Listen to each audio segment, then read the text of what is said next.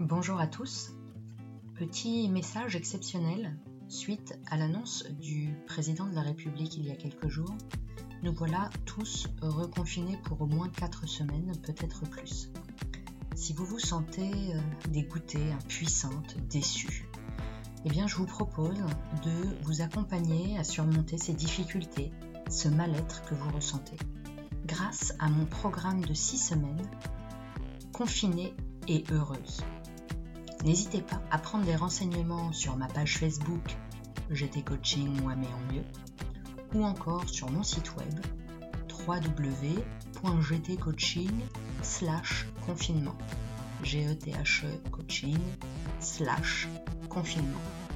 Merci et à très vite.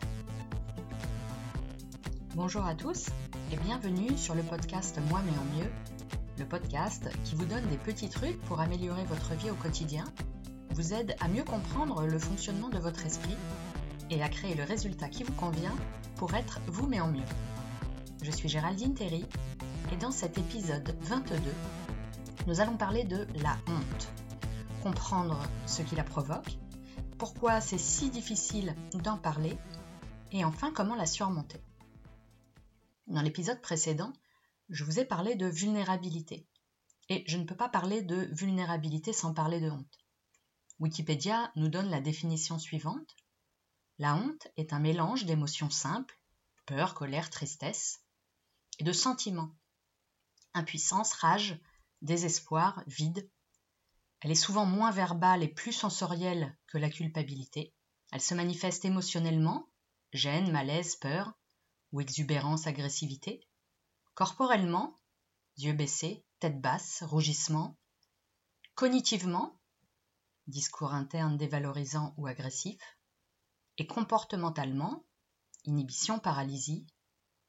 Brené Brown rajoute La honte tire son pouvoir du fait d'être indicible.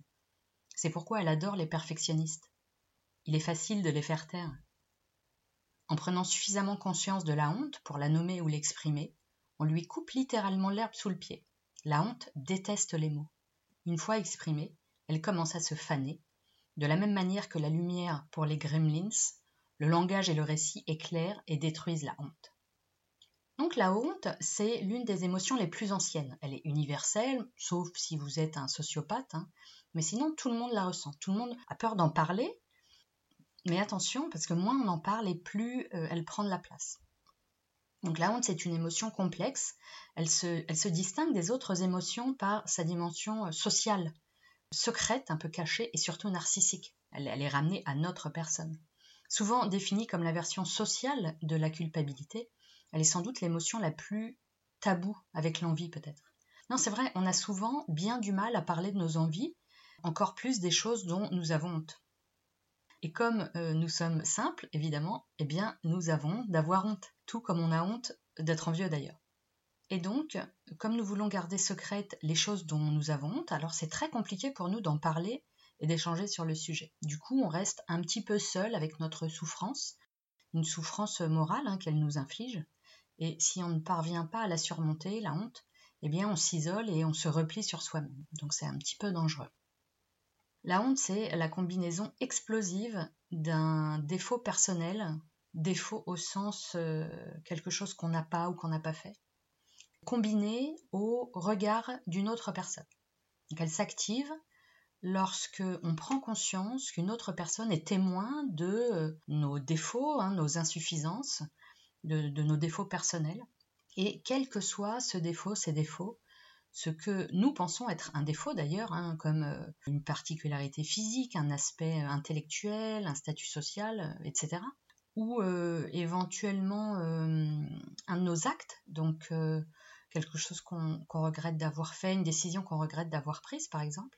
Donc ce qu'on va considérer comme un défaut, c'est voilà quelque chose qu'on a mal fait ou quelque chose de raté.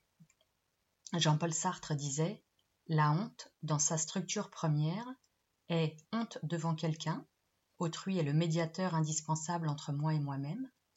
J'ai honte de moi tel que j'apparais à autrui. Ainsi, la honte est honte de soi devant autrui. C'était mon sujet de philo. Autrui est-il l'indispensable intermédiaire entre moi et moi-même? Voilà, petite parenthèse personnelle. Alors, euh, qu'est-ce qui se passe dans notre petite tête? L'autre ne devient pas seulement un témoin, mais on lui attribue, nous-mêmes, secrètement, une responsabilité ou un rôle de juge. Et bien sûr, comme nous sommes spécialistes pour nous faire du mal, nous nous persuadons que le jugement de l'autre ne va pouvoir être que négatif à notre égard, euh, puisqu'il est en train certainement de juger nos défauts, il va donc avoir une mauvaise image de nous. Et là, notre petit cerveau primaire s'en donne à cœur joie. Mais qu'est-ce que les gens vont bien penser de ce qu'on a fait ou de ce qu'on a dit? Dans, dans le meilleur des cas, on va leur inspirer de la pitié. Mais dans le pire des cas, on va leur inspirer du mépris ou du dégoût. Dans tous les cas, on sera mal vu. Alors quels sont les grands domaines pour lesquels nous ressentons le plus souvent de la honte? Comment se déclenche ce sentiment de honte? Donc toujours Brené Brown, dans son livre Dépasser la honte, décrit quatre catégories de défauts ou d'imperfections pour lesquelles nous pouvons ressentir de la honte. Notre corps, notre esprit, notre place dans la société et notre entourage. Nous sommes psychologiquement, affectivement, cognitivement et spirituellement programmés pour avoir des relations, que ce soit d'amour ou d'amitié. C'est ce qui donne euh, du sens à notre vie. Eh bien, la honte est la peur de perdre ses connexions d'être rejeté par la tribu. Souvenez-vous, grâce à elle, l'homme a assuré pendant des millions d'années sa survie euh, via l'acceptation dans le groupe, hein, dans la tribu. Donc la honte est l'expérience profondément douloureuse de croire qu'on ne vaut pas la peine, qu'on est indigne d'amour ou de contact. D'ailleurs, des expériences scientifiques ont montré que la douleur produite par la honte était similaire à une douleur physique. Intéressant. Concernant notre euh, apparence physique, nous pouvons ressentir de la honte par rapport, par exemple, à quelque chose de physiologique, quand on pète, ce qui est somme toute très naturel, quand on ronfle ou quand on transpire. Sur des caractéristiques physiques, ça va être tous les complexes liés à la taille ou au poids, à des cicatrices, des vergetures, des oreilles décollées, un gros nez. Ça va être des maladies, entre guillemets, honteuses, de type MST ou encore SIDA, je mets bien des guillemets à honteuse, ou des choses qu'on euh, ne sait pas faire, qu'on n'ose pas faire devant les autres. Par exemple, euh, euh, chanter comme une casserole, ce qui peut être très drôle lors d'une soirée karaoké en, revanche. Ou encore ne pas savoir danser, ce qui peut être gênant quand on est entre potes. Et puis, il y a également toutes les choses dont nous pouvons avoir honte d'un point de vue intellectuel par exemple, ne pas avoir compris ce qu'on vient de nous expliquer, ou honte de, parler anglais comme une vache espagnole. Je ne sais pas d'où vient cette expression d'ailleurs, ça n'a aucun sens. Et puis enfin, d'un point de vue moral, ça peut être la honte de euh, se faire gauler à euh, voler un paquet de bonbons, euh, d'avoir mangé toute la tablette de chocolat, d'avoir menti, d'avoir trompé quelqu'un. Voilà, donc la honte prend vraiment plein plein de formes, aussi d'un point de vue social, hein, on peut avoir honte de venir d'un milieu défavorisé ou encore d'avoir eu une enfance difficile, d'avoir été un enfant battu, avoir fait de la prison, honte euh, d'être chômeur ou, d'avoir raté ses études, etc. Donc chacune de ces caractéristiques combinées au regard d'autrui, ou au nôtre hein, d'ailleurs, vont vite faire de nous quelqu'un de encore entre guillemets mauvais. Ainsi, toutes les situations qui mettent en évidence un de nos défauts ou euh, l'une de nos imperfections va être vue comme un échec, une erreur, une défaite, et combiné au regard de l'autre, hein, d'une autre personne, ça va déclencher un sentiment de honte. Ça se déclenche à chaque fois que l'on pense qu'on a fait quelque chose de mal ou quelque chose qu'on ne sait pas faire. La honte s'active face aux autres, mais également face à nous-mêmes. La peur qui se cache derrière la honte, c'est la peur de perdre l'estime ou l'amour de la personne qui nous regarde. Alors pourquoi c'est si difficile d'en parler? Parce que ce qu'il se passe quand nous avons honte, eh bien c'est pas super agréable. La honte, c'est une émotion qui survient pour cacher ce que nous sommes, hein, quand nous vivons des expériences au cours desquelles nous sentons que nous n'avons pas, agi comme nous aurions dû ou que notre comportement n'était pas normal. C'est un mécanisme de défense que met en place notre cerveau.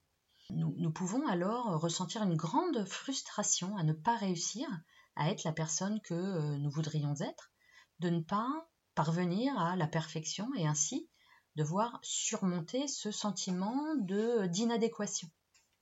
La honte, c'est la peur d'être de se montrer tel que l'on est. On choisit d'être invisible pour éviter d'être critiqué, d'être rejeté, d'être mal aimé.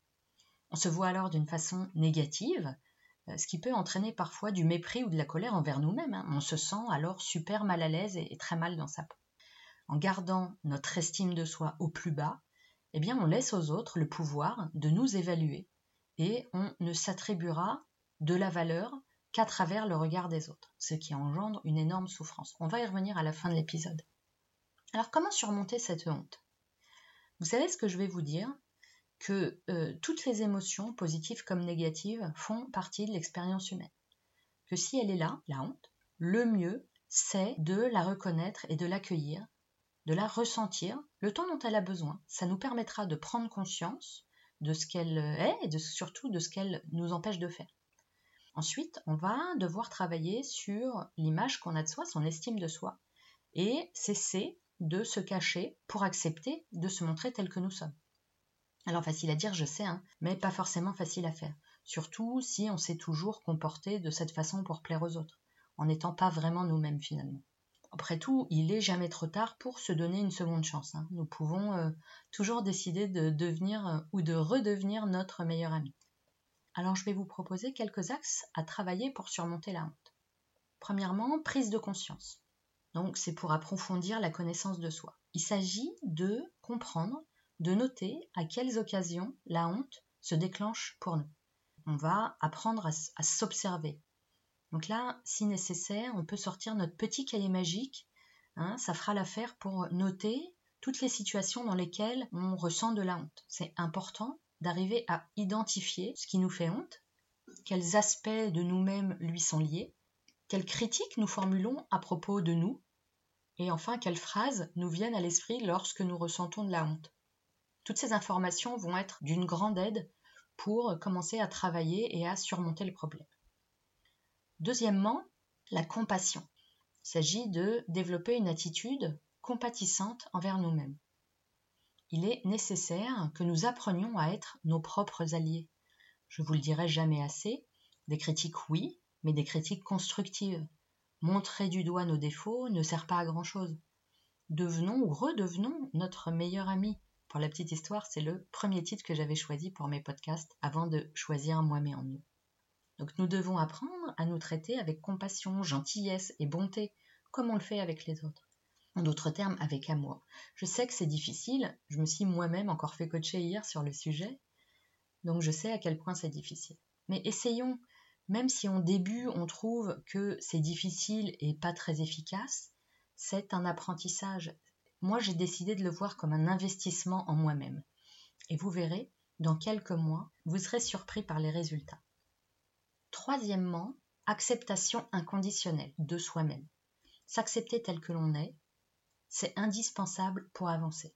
Ne surtout pas vouloir être un autre, mais comprendre que nous ne sommes ni plus ni moins qu'une autre personne, que nous avons exactement la même valeur que n'importe quel autre être humain. Nous sommes qui nous sommes, tout simplement. Il y a certaines choses que nous ne pourrons pas changer, d'autres que nous pourrons changer avec du temps et de la patience. Développer une attitude compréhensive vis-à-vis de nous-mêmes va favoriser l'acceptation de soi. À nouveau, ce n'est pas quelque chose dont nous avons l'habitude et ça va nous sembler difficile. Mais souvenez-vous que l'inconfort est le prix à payer pour notre évolution et notre progression. Donc notre cerveau est programmé d'une certaine façon et du coup, apprendre à effectuer quelque chose de nouveau, de différent, va prendre un peu de temps. Il faut reprogrammer son esprit. Quatrièmement, la mise en situation. De la même façon que fonctionne la confiance ou encore la peur, le seul moyen de les surmonter, c'est d'aller s'y exposer. Ainsi, pour affronter la honte, nous allons devoir nous exposer à tout ce qui nous cause de l'embarras en commençant par ce qui nous fait le moins peur et en augmentant progressivement la difficulté. Prendre le risque d'avoir honte, et le faire volontairement en plus, c'est difficile, c'est courageux et c'est super efficace. Si vous parvenez à travailler sur ces quatre axes de manière constante et avec persévérance, vous allez très vite constater une nette amélioration. Euh, je vais refaire un petit focus sur les deux derniers points, l'acceptation euh, inconditionnelle de soi et la mise en situation. sont deux principes qui ont été proposés par le psychologue américain Albert Ellis, qui est le père du comportementalisme et le fondateur des TCC, les thérapies comportementales cognitives. Albert Ellis défend le principe que la valeur d'une personne est inaltérable, quelle qu'elle soit, et quoi qu'elle fasse. Sa valeur restera toujours la même. Je pense que je vais faire un épisode dédié à ce sujet d'ailleurs, parce que je trouve ça passionnant. En effet, adopter cette règle va nous permettre de vivre beaucoup plus libre, et surtout en fonction de nos besoins, de nos valeurs, de nos critères, et plus en fonction d'un entourage qui peut et qui veut ou non nous accepter. Si on se valorise soi-même, et qu'on valorise les autres bien sûr, simplement en partant du principe qu'on est une personne, qu'on a une existence, alors on n'aura plus besoin ou plus autant besoin de l'approbation des autres. Ça va faire de nous des personnes moins dépendantes et surtout plus authentiques. Albert Ellis nous propose de se mettre en situation de ressentir la honte, de l'affronter, hein, par des critiques ou du mépris de la part des autres. Qu'est-ce qui va se passer en s'exposant ainsi? Eh bien, nous allons tout simplement nous rendre compte que rien de terrible ne va arriver et que la pire des choses qui peut arriver, c'est le rejet. Maintenant, si on essaye de prendre un peu de recul, est-ce que nous sommes capables d'encaisser le rejet? Le rejet a-t-il déjà tué quelqu'un? Finalement, quand quelqu'un ne m'approuve pas tel que je suis, qui a un problème? Lui ou moi? Intéressant, non? Donc les mises en situation qu'on peut essayer de faire, c'est par exemple chanter à tue-tête dans la rue ou encore s'habiller de façon extravagante. Quoi que nous choisissons, ça doit être quelque chose qui nous fait vraiment honte, qui est vraiment difficile pour nous, c'est le but de l'exercice. L'idée, c'est d'apprendre à encaisser la honte et surtout à réaliser ce qui se passe et à relativiser ce qui est en train d'arriver, c'est-à-dire pas grand-chose. Alors évidemment, certaines personnes vont nous regarder de façon négative, d'autres pourront même nous insulter, mais il y a fort à parier que ce sont des personnes qui sont mal de leur vie et que ce n'a rien à voir avec nous. Le reste, hein, pour la grande majorité des autres personnes, sans doute qu'elles vont rire avec nous, qu'elles vont peut-être même participer hein, au petit spectacle et qu'elles vont pas nous juger durement. C'est peut-être même l'occasion de se faire des nouveaux amis, en tout cas des nouveaux contacts. N'oublions pas que finalement, les autres sont aussi des personnes. Et enfin, n'oublions pas que finalement, les autres sont aussi des personnes comme nous. Elles aussi parfois frôlent le ridicule, se trompent, ressentent des émotions négatives comme la honte ou la colère. Et enfin, si les autres vous jugent, ce sera leur problème et pas le vôtre. Voilà mes amis, c'est tout pour aujourd'hui. Si ce podcast vous a plu, je vous remercie de prendre quelques secondes pour laisser une mention j'aime ou un 5 étoiles si vous êtes sur iTunes, ainsi qu'un commentaire. Ça permettra au podcast d'être proposé plus facilement. Si vous pensez que ce podcast plairait à vos amis, n'hésitez pas à leur proposer. Il est disponible sur iTunes, Deezer, Spotify ou encore SoundCloud. Pour retrouver tous les podcasts, les notes et exercices de l'épisode ou encore prendre contact avec moi, vous donne rendez-vous sur le site web www.gtcoaching.fr. g e e. Merci et rendez-vous la semaine prochaine pour un nouvel épisode. Et d'ici là, n'oubliez pas d'être vous mais en mieux.